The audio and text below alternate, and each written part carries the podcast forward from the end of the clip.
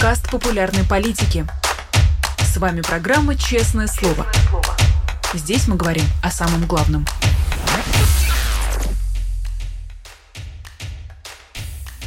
17 часов в московское время. Всем здравствуйте. Вы смотрите YouTube канал «Популярная политика», программу «Честное слово». Меня зовут Нина Русибашвили.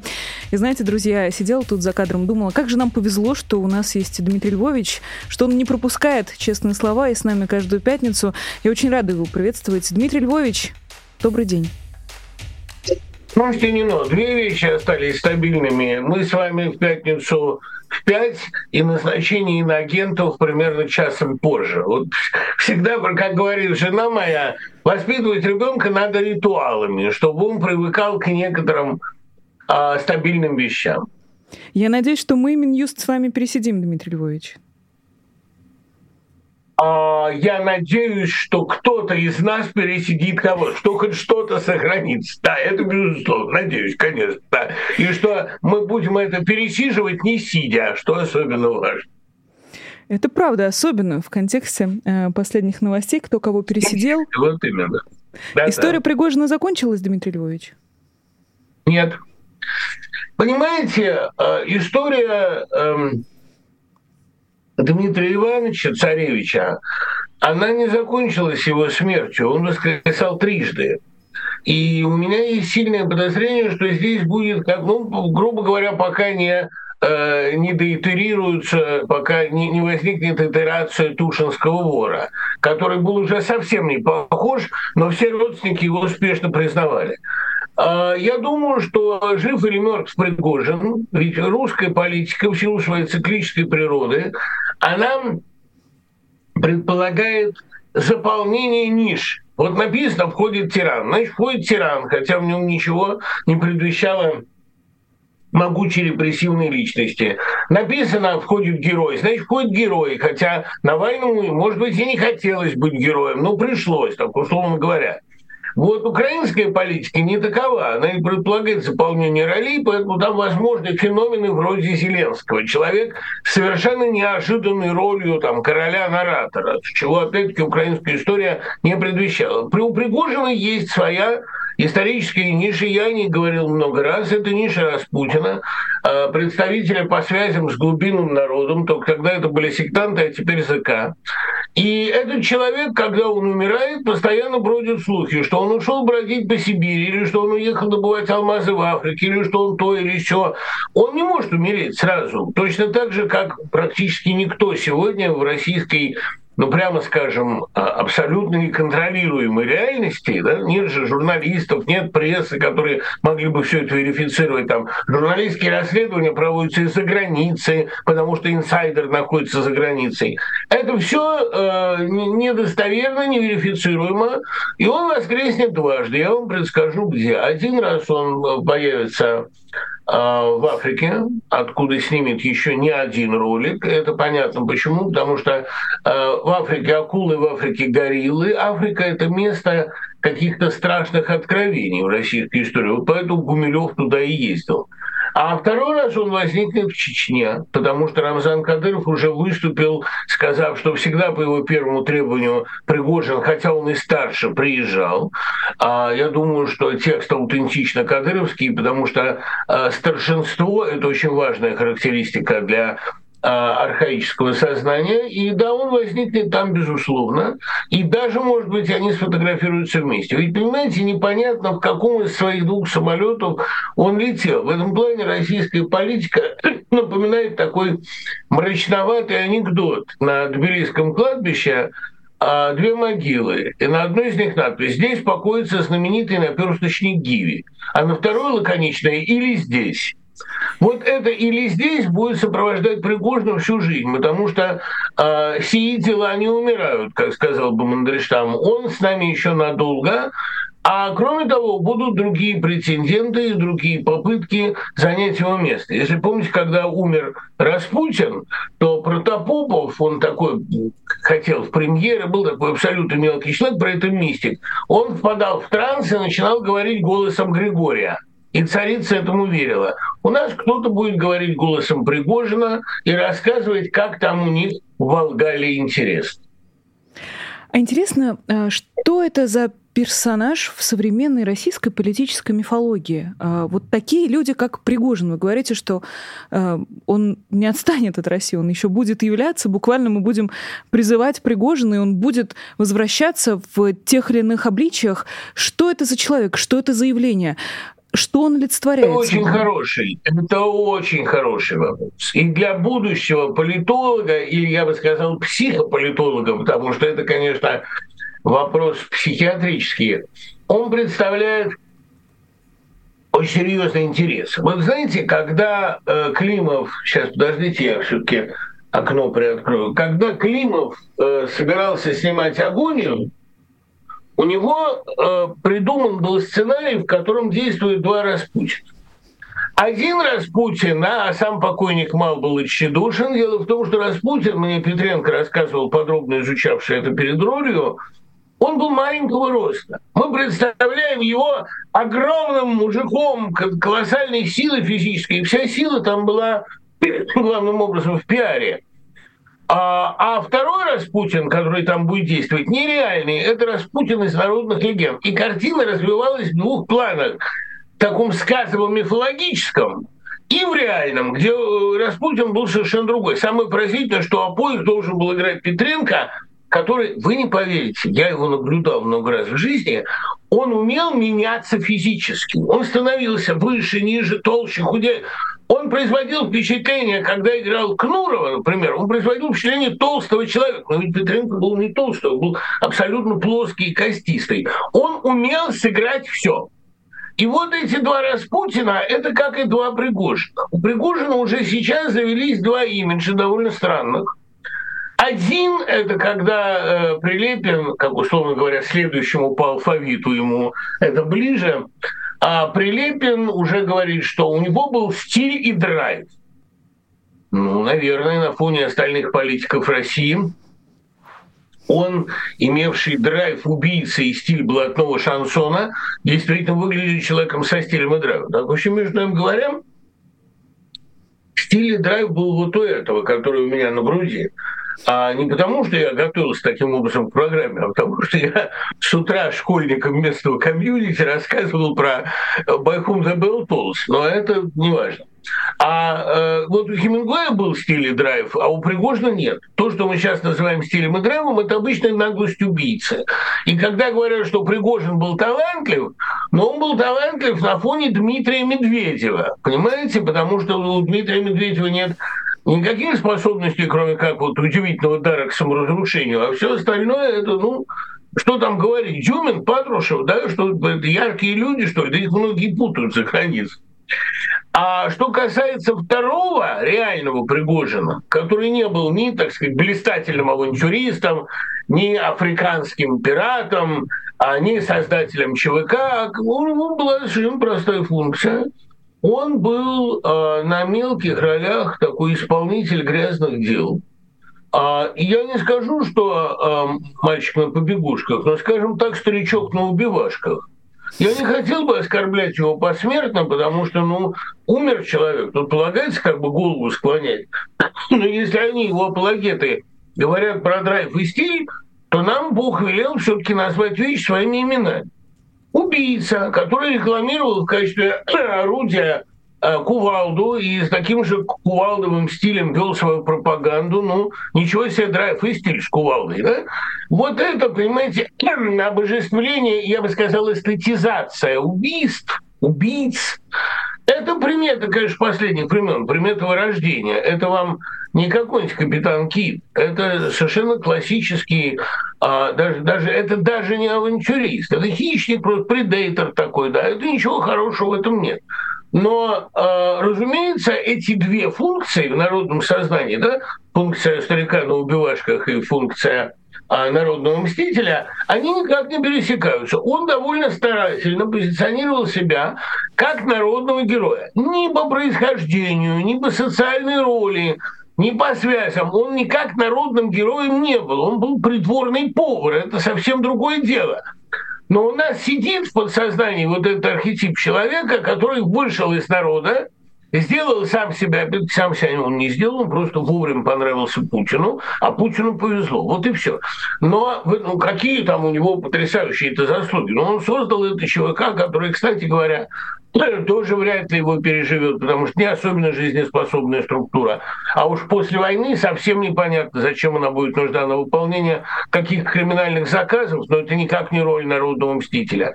Но, тем не менее, мечта о народном заступнике при дворе, об этой социальной роли, она живет. Раз Путин был скрепой российского общества, он скреплял царя и народ. Потому что, страшно сказать, в остальное время они не пересекались. Ранний Путин пытался ездить там в гости к народу и получал от него регулярно, как некий Якубович, соленые грибки. Не знаю уж, как их утилизировали. Наверное, была специальная служба по утилизации народных подарков. Вряд ли их скармливали пресс-секретарю. Но ужас весь в том, что у Путина сегодня нет даже такой связи с народом. Он со всеми гостями сидит на почтительном расстоянии, кроме тех случаев, когда внезапно едет в Дербент, тоже не знаю, кто там едет в Дербент, и начинает поспешно, значит, селфиться с народом. Реальной связи между народом и э, лидером нет. Это вот, понимаете, Корбан, э, олигарх из Днепра, где бы он сейчас ни находился, у него в телеге есть специальный канал, котором народ ему жалуется. Вот в таком-то дворе нет озеленений, а в таком-то сломали освещение, а в таком-то выломали ящик в подъезде. И люди Корбана продолжают эти все жалобы принимать и оперативно на них реагируют. Нет такого ящика, который, как у Павла Первого, там висел бы на стене у Путина, и народ бы мог туда что-нибудь доположить. Потому что боятся, что народ туда положит что-нибудь совсем не то.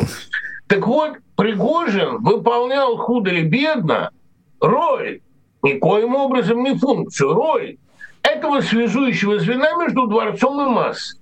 Предполагалось, что зэковская масса в его лице получила выразителя своих интересов, хотя а выразитель интересов у них был один. Он помогал, опять-таки, их утилизировать. Он гнал их на убой. Эта э, социальная функция, эта социальная роль обросла легендами. Я лично слышал множество легенд о том, как Пригожин облагодетельствовал того-то, оплатил обучение ребенку. Ну, это все они всегда сопровождают этот образ в России. Смею вас уверить, ни благодетелем, ни благотворителем, ни агентом тайного добра, ни Санта-Клаусом Заковским он не был ни с какой стороны но в народном сознании его образ уже достраивается до этого. Слава богу, что это народное сознание у нас барды народные выражают эти военкоры так бездарно, и это, в общем, такая архаичная штука, что она уже почти отпала. Вот обратите внимание, что я, я правда, небольшой поклонник глумления, особенно над мертвыми, но обратите внимание, как отреагировали на смерть Пригожина соцсети, причем российские. А расширяется фан-зона у Иосифа Кобзона. Вот это первая реакция, самая точная. Поехал на концерт Кобзона.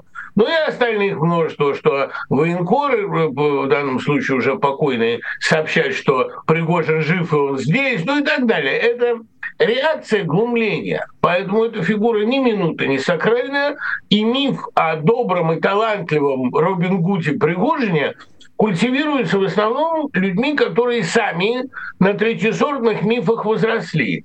И никакой посмертной славы у него, конечно, не будет. Его посмертные явления, ну как посмертные явления Жанны Дарк, например, а будут сопровождаться абсолютно комическими ляпами и абсолютно комическим к ним отношением.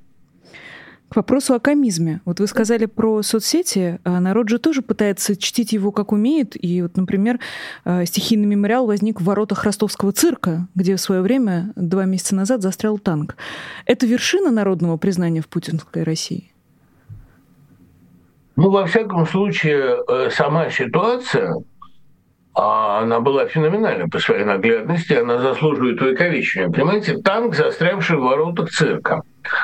У меня есть одно, я не знаю, многие почему-то э, рассматривают это как маразм, религиозность любую.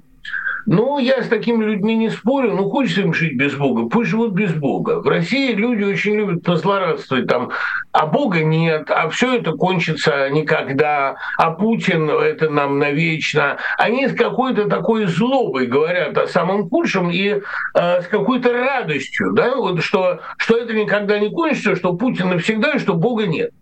Но для человека вот с минимальным, вот с таким эстетическим чутьем, я же не бог весь какой эстет, Бог есть, и он занимает позицию автора всей этой ситуации. Я могу вам подарить а, просто на будущее один очень важный критерий последних времен. Когда история становится до нельзя наглядной, когда ну, просто типовые повторения типологические, или какие-то чудовищные глупости, или пасенные абсолютно ситуации вроде танка, застрявшего в воротах цирка, возникают в истории, это мне Леонид Филатов когда-то сказал, это значит, что зрители, публика стали совсем идиотами. И Господь прибегает к самым лобовым приемам. Когда уже действительно ну, ты видишь, что история России пишется для дураков. Это была такая, ну, чтобы до всех дошло, была такая шутка у Кнышева замечательная, что, по-моему, у Кнышева, хотя это может быть и Шендерович, история повторяется три раза. Два раза как фарс и трагедия, а в третий для идиотов. И вот мы видим ситуацию, когда, помните этот анекдот гениальный, да? А Московское время 14 часов. Повторяем для дураков. Московское время 2 часа. Повторяем для прапорщиков. Маленькая стрелка на двух, большая до 12. Вот это и есть история для дураков. Предельная наглядность. Повторяем для прапорщиков. И прапорщиков я глубоко уважаю, не подумайте. Вот э, ситуация с танком, с цирком, с народным мемориалом с танковым в цирке она поразительно, поразительно наглядна. И понимаете, ведь эти, эти ворота, в которых застрял танк, идущий на Москву, это триумфальная арка Пригожина. Вот у каждого героя своя триумфальная арка, своя у французов, своя у героев 12 года, а вот триумфальная арка Пригожина, где возник стихийный мемориал, это ворота цирка, где застрял танк. Я бы такого не придумал.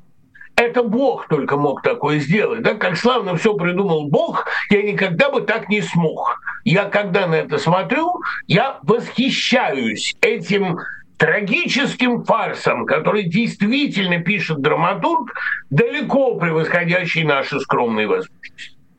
Теперь еще один вопрос. А как Кремль будет прощаться э, со своим агентом, скажем так? Какие похороны заслужил Пригожин? Знаете, у Путина один есть ритуал для прощания. Он постоит задумчиво и пойдет прочь, подчеркивая тем свое космическое одиночество. Он так прощается со всеми, плохими и хорошими. Поскольку ему гарантируют тотальную безопасность, он в одиночестве над ним постоит – скажет про себя такие слова, мрачно склонит голову и куда-то пойдет один. Мне кажется, вот так это будет выглядеть. У него этот ритуал отработан, он же многих хранил. А он э, приезжает к гробу лично один, всех разгоняют, и происходит такой молчаливый диалог. Я думаю, что глядя на всех остальных, на, провожая покойников, он всегда думает примерно одно и то же. Вот и тебя я пережил. Но выглядеть это будет, разумеется, как дань скорбного уважения. Я не думаю, что Кремль сумеет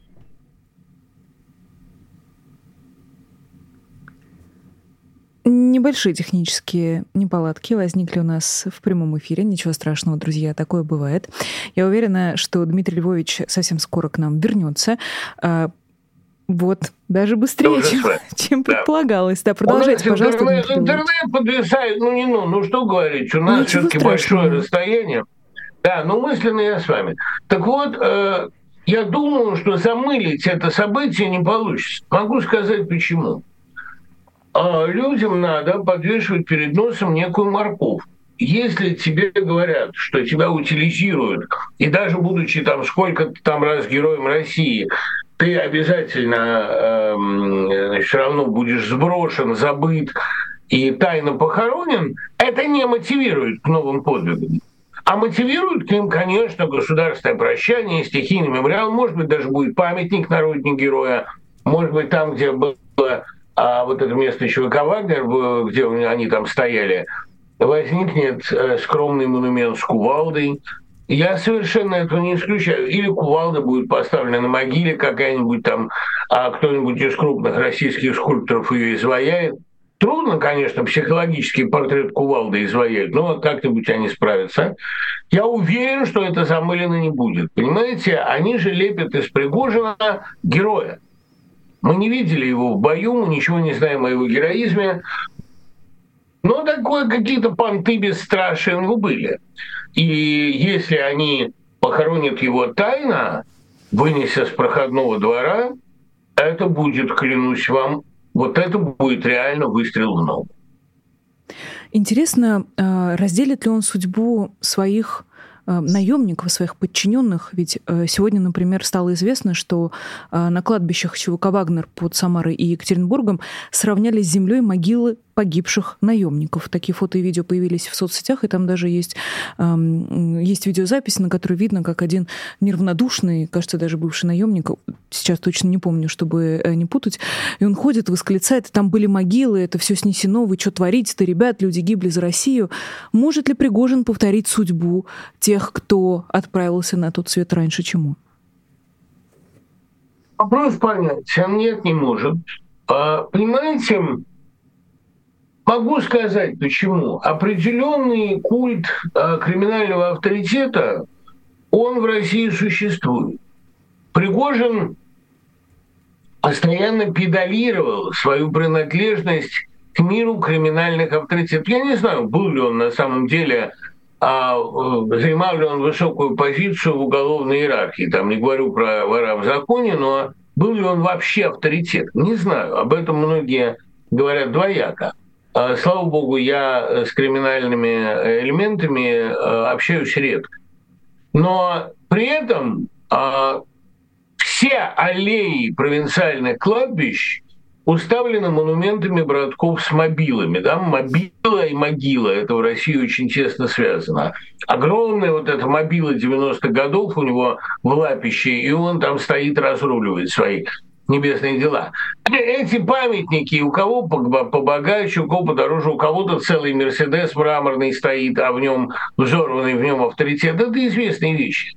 Так вот, э, я не думаю, что что-то с этим изменилось за последние годы. Культ криминального авторитета, по крайней мере, э, в похоронных конторах, он чрезвычайно высок. У Пригожина будет роскошная могила и роскошный памятник.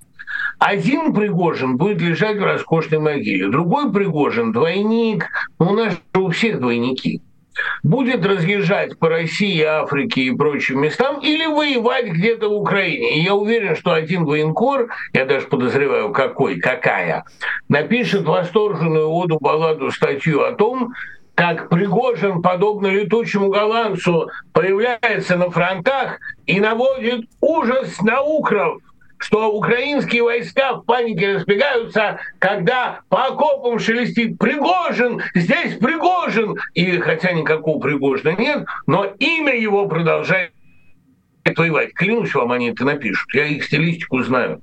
А, безусловно, вот это двойное существование, один в могиле, а второй в Африке, или, условно говоря, второй в окопе, оно какое-то время еще продлится. Это ужасно дурно вкусно. Но если вы хотите, чтобы Господь ставил для вас а зрелище утонченное, вам надо сначала утончиться. А пока слушайте песню Валенки. А пока мы стоим в, в воротах цирка в танке и не можем ни туда Стоим, да, да, да, вот кино. Это тоже важное наблюдение. В сам цирк не пускают, мы стоим в воротах. В цирке сидит элита. В гладиаторском цирке сидит элита и делает вот так.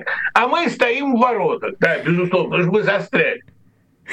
Э, Дмитрий Львович, подводя итог э, к жизни э, такого неоднозначного, очень сложного человека, чему нас учит эта история, что называется? Какие можно сделать выводы для, для тех, кто живет в России сейчас?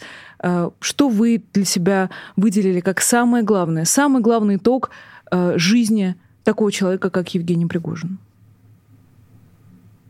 такой же, как с Распутиным, он свидетель о глубинном народе. Глубинный народ в 1916 году был еще ничего, а глубинный народ э, в 2023 он вот такой. И еще одна важная штука. Знаете, о нации можно судить по народному герою. Народный герой Чапаев был не ахти, особенно, может быть, в реальности. Но все-таки на народного героя он тянул. Народный герой Гагарин, может быть, тоже был себе не равен, но он воспринимался как народный герой. Вот э, народный герой Пригожин – это заслуженный Россией, заслуженной Российской империей, памятник надгробный на ее э, довольно-таки бесславном финале. А такой, я бы сказал, стихийный народный мемориал на семи веках российской опричнины, на семи веках российской государственности. Не очень красивый, но уж какого заслужили. И самое печальное, что сохраняется игра на понижение, потому что Пригожин 2 будет хуже, чем Пригожин 1, а Пригожин 3, который будет таким условно Тушинским гором и кончит совсем плохо, будет еще хуже, чем Пригожин 2. Тренд на понижение так просто не перешибешь. И пока место народного героя Пригожина не займет народный герой Навальный, мы долгое время будем идти именно этим унизительным трендом. Интересно, как должен произойти этот скачок? Как мы с самого низа должны допрыгнуть до Алексея Навального? Знаете, вот, кстати, любопытный вопрос, действительно. Ведь эм, это не масса возносится в небеса, это герой спускается к массе. Я вижу картинку. Мне обычно, вот как писателю все-таки, какой-никакой, но я писатель, мне открываются картинки. Применительно к России а будущего я вижу совершенно четко две картины. Первое – это я прилетаю в Шереметьево, а, еду в Москву, а на Ленинградском шоссе дорогу перекрывает баррикада – на этой баррикаде руководит Муратов, я вылезаю из машины, которой все равно дальше хода нет, и мы с Муратовым там начинаем или пытаемся каким-то образом, или пробиться к Москве, или обороняем Москву. Но в любом случае возвращение через баррикаду но это видение или сон, который меня регулярно посещает. Я помню Салимонову как сказал, я очень хотел бы оказаться на баррикадах в будущем. Это очень мне интересно. Он говорит, да, Дима, я так и вижу вас на этой баррикаде. Вы будете там лежать с бабой в одной руке и колбасой в другой. Ну, я вырисовался так. Я с нежностью подумал об этом удивительном образе. А второе зрелище, которое мне видится, ну это потому, что срабатывает моя память. Я помню, как а, Рудской привез Горбачева из Фороса в Москву 20 э, августа 1991 года. Мне видится некая толпа, которая стоит и ждет, осаждая некое здание. Это может быть Лубян, Лубянка, а может быть Белый дом – и к этой толпе с балкона выходит почти неузнаваемый, страшно похудевший, с жестким оскалом стальной улыбки, как писал Катаев о Маяковском, выходит Леша Навальный. Он выходит на этот балкон, и минут пять ревущая толпа не дают ему говорить. Вот это я вижу совершенно отчетливо. Герой таким образом спустится. У вас будет шанс убедиться потом когда-нибудь в том, опять-таки, насколько мое видение коррелирует с текущей реальностью. Может быть, а, например, э, какому-нибудь э, совсем другому автору видится ситуация а, путинской России до 2130 а, года. Я тоже не могу конкурировать с этим видением, да, но, как любил говорить Навелла Матвеева, единственная собственность, которая есть у человека, это его сны. Вот у меня сны такие, и других вы мне в голову не вставите. Знаете, я очень отчетливо это вижу. Буквально до Тут мельчайших деталей. Проблема в другом. Тихая история, но подумайте. Понимаете, а вдруг Леша Навальный тоже окажется в какой-то момент мифологизирован. Одного Навального выпустили, другой Навальный до сих пор сидит, такой образ вечного сидельца за народ. А третий Навальный ушел странствовать по Руси и собирает сведения о том, как народ живет на самом деле. Была же легенда о том, что Ленин не в горках, о том, что Ленин не парализован, а о том, что Ленин ушел в народ и собирает народные страдания, слезы народные, чтобы донести это до власти. Я представляю такую легенду о Навальном, а не показывается он народу потому, что иначе его немедленно отравят, убьют, как уже пытались. И это, да, это действительно так. Я ведь, кстати, должен сказать, что сегодня легендированы, ну как мумифицированы, условно говоря, легендированы все персонажи народного сознания. Мы не знаем, где Путин. В бункере Путин, двойники у Путина, а в ЮАР Путин на Бриксе, или он выходит по видеосвязи, мы ничего не знаем. Мы не знаем, где бункер, где он находится. Это вот все на персточной гиве. Это все, понимаете, здесь или здесь. Такой код Шрёдингера вечный, Россия Шрёдингера, и эта эпоха, она и войдет в историю под названием Россия Шрёдингера. Я чувствую, что многие мои а, такие антифаны сейчас уже с радостью думают, о, Быков кашляет и скоро умрет. Ребята, Быков читал трехчасовую лекцию. Он покашливает, да, но он умрет не скоро. Ведь когда вы приходите к детям, у детей, в отличие от взрослых, есть вопросы. Пока я им рассказывал про вот этого вот, я успел его проклясть многократно. Современный американский подросток, в детском лагере этим я там выступаю на Итаке, они поверить не могут, что был такой персонаж, что был человек, который посещал бой быков, корриду, африканские а, зеленые холмы, охотился на рыбу крупную, ну и при этом написал 10 томов. Это им понять невозможно. Так что не волнуйтесь, покашливаю я исключительно по причинам э, чрезвычайного утомления горла. Но все в порядке. Так вот, возвращаясь к этой проблеме. История России на последнем ее этапе, он сейчас скажет последний, потому что Россия будет радикально переформатирована, сама себя радикально переформатирует, никто извне этим заниматься не будет. История России превратилась в такую шрёдингеровскую летопись, где непонятно, где наш э, главный народный герой, где наш заступник, и главное, где сам Путин. Потому что ну, это особенность всякого русского эпоса, непонятно, где герой. Вот я абсолютно уверен, уж в вас-то я уверен абсолютно, что вы помните последнюю фразу Уляляевщины Сильвинского. Но другим я ее напомню. Но говорят, что это был не Уляляев. Это последняя фраза главного эпоса о гражданской войне. Погиб, да. Но говорят, что это был не Уляляев. А сейчас, а, слава богу, и живых полноценно нет – и мертвым полноценно никто не бывает. Знаете, я тут подумала, получается же, что мы как общество э, сейчас проживаем через, проходим через массовое такое диссоциативное расстройство идентичности. Мы с этого начинали наши пятничные честные слова про множественность вы, личностей. Да, вы просто читаете мысли, потому что у меня была такая тоже лекция о том, что российская история – это цепочка психических диагнозов. И эти диагнозы бывают, понимаете, чаще всего связаны с личностью вождя.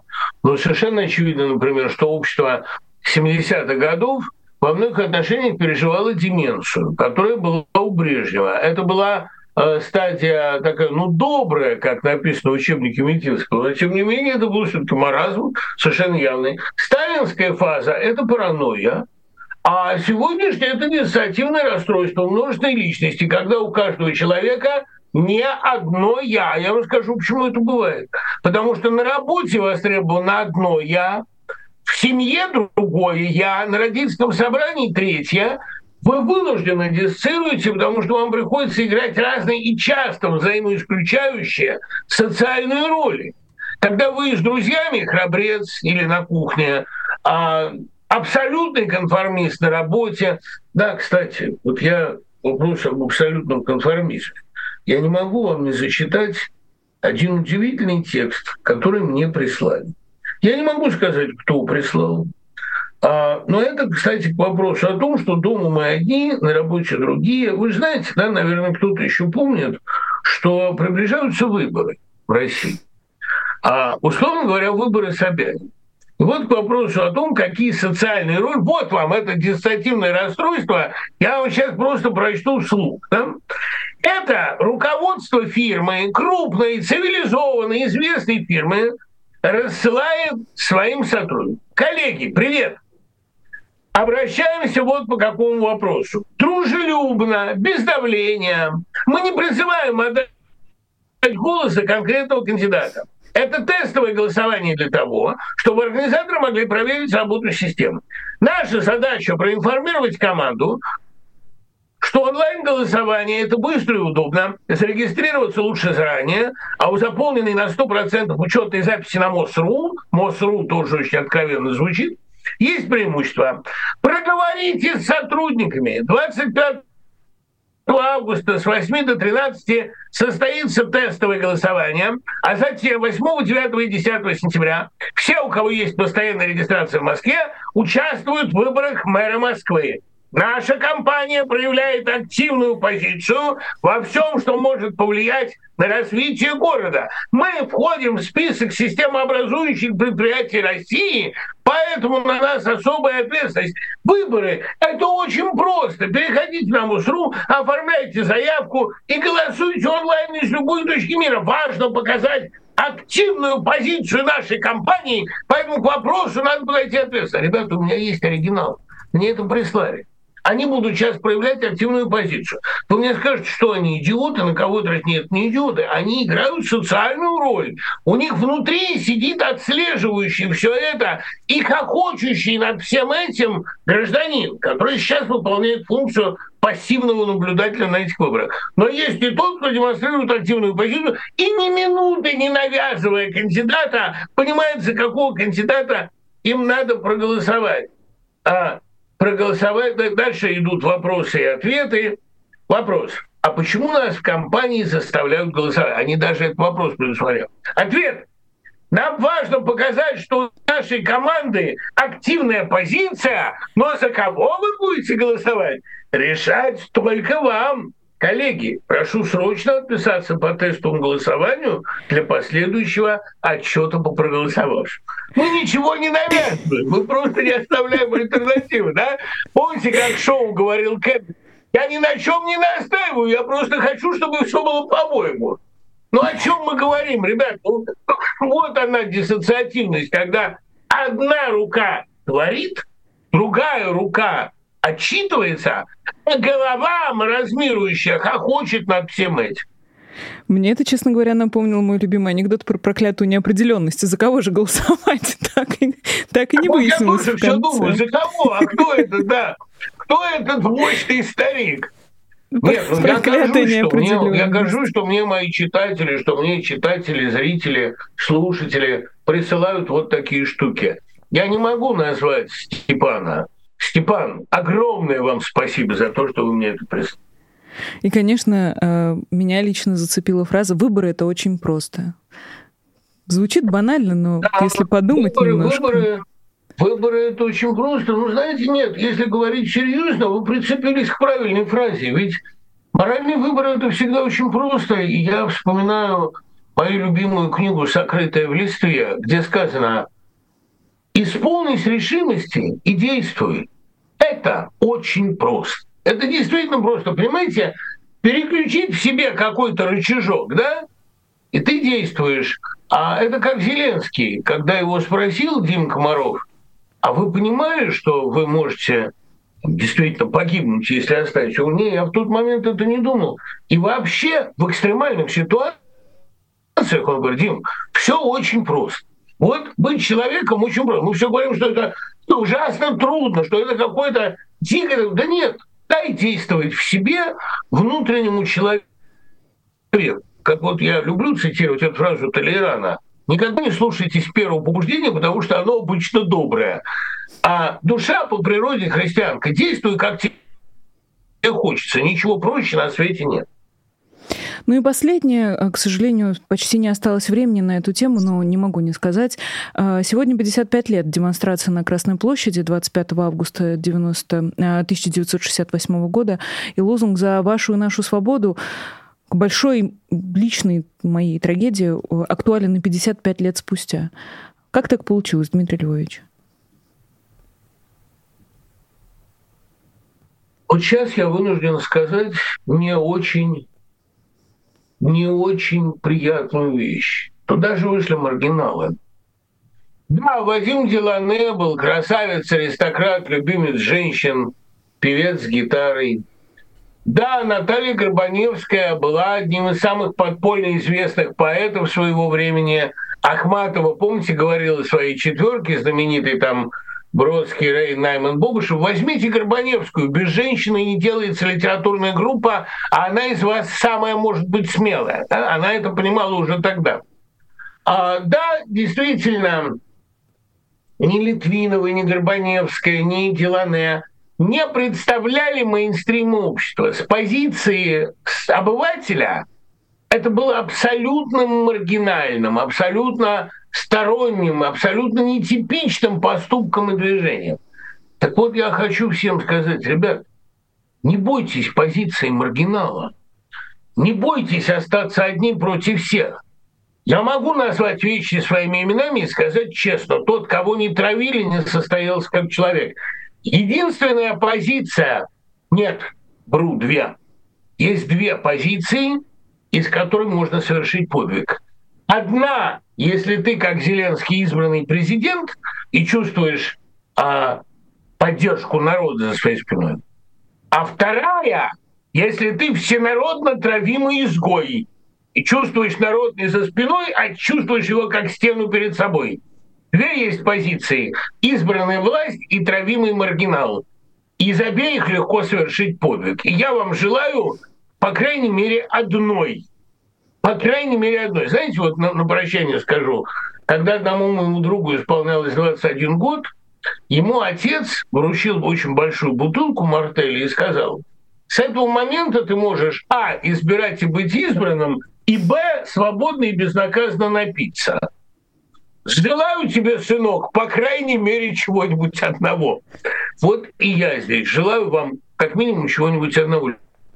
Либо быть властью, либо быть изгоем. И у того, и у другого нет выхода, кроме как стать героем. Спасибо огромное. Дмитрий Быков, писатель, поэт, литератор, Спасибо, журналист. Услышимся. Как обычно, с нами по пятницам. Я могу только повторить собственные слова в начале этой передачи. Огромное счастье, огромное везение наше с вами, друзья, что Дмитрий Львович с нами. Большое спасибо всем, кто присылал э, и вопросы, и сообщения через суперчат. Конечно же, это э, самый постоянный наш зритель и слушатель Елена Дитрих. Спасибо вам огромное. Про танк в цирке великолепно. Абсолютно с вами согласна. А также Елена Дитрих дарит спонсорство нашим зрителям. Большое спасибо Ильдару, который стал спонсором уровня сопротивления Григорию П. спасибо за 2 доллара и сообщение «Кашли на здоровье». Я так полагаю, обращалась оно к Дмитрию Львовичу. А, Дмитрий Львович все сказал про а, свое состояние. Ну и, наконец, вопрос от Елены Форте, который, к сожалению, мы не успели зачитать в оригинальной его формулировке. Вопрос касался Самарской области и того, что сравняли с землей кладбище вагнеровцев. Зачем, что дальше? Спасибо заранее. Мы как раз успели эту тему обсудить где-то в начале нашей передачи, может быть, во второй ее а, четверти. Поэтому, а, если вдруг вы пропустили, пожалуйста, перемотайте туда. А на этом я с вами прощаюсь. И напоминаю про Patreon. Вот, чуть не забыла. А, вы можете поддержать нашу работу, если станете патроном на сайте Patreon, и тем самым вы действительно нам сильно поможете, а мы в ответ на это с большой благодарностью, любовью впишем ваше имя в замечательную бегущую строчку, которую показываем в конце честных слов. Меня зовут Нино Русибашвили, я с вами прощаюсь. Всего доброго и пока. Вы слушали подкаст «Популярные политики». Мы выходим на Apple Podcast, Google Podcast, Spotify и SoundCloud. А еще подписывайтесь на наш канал в YouTube.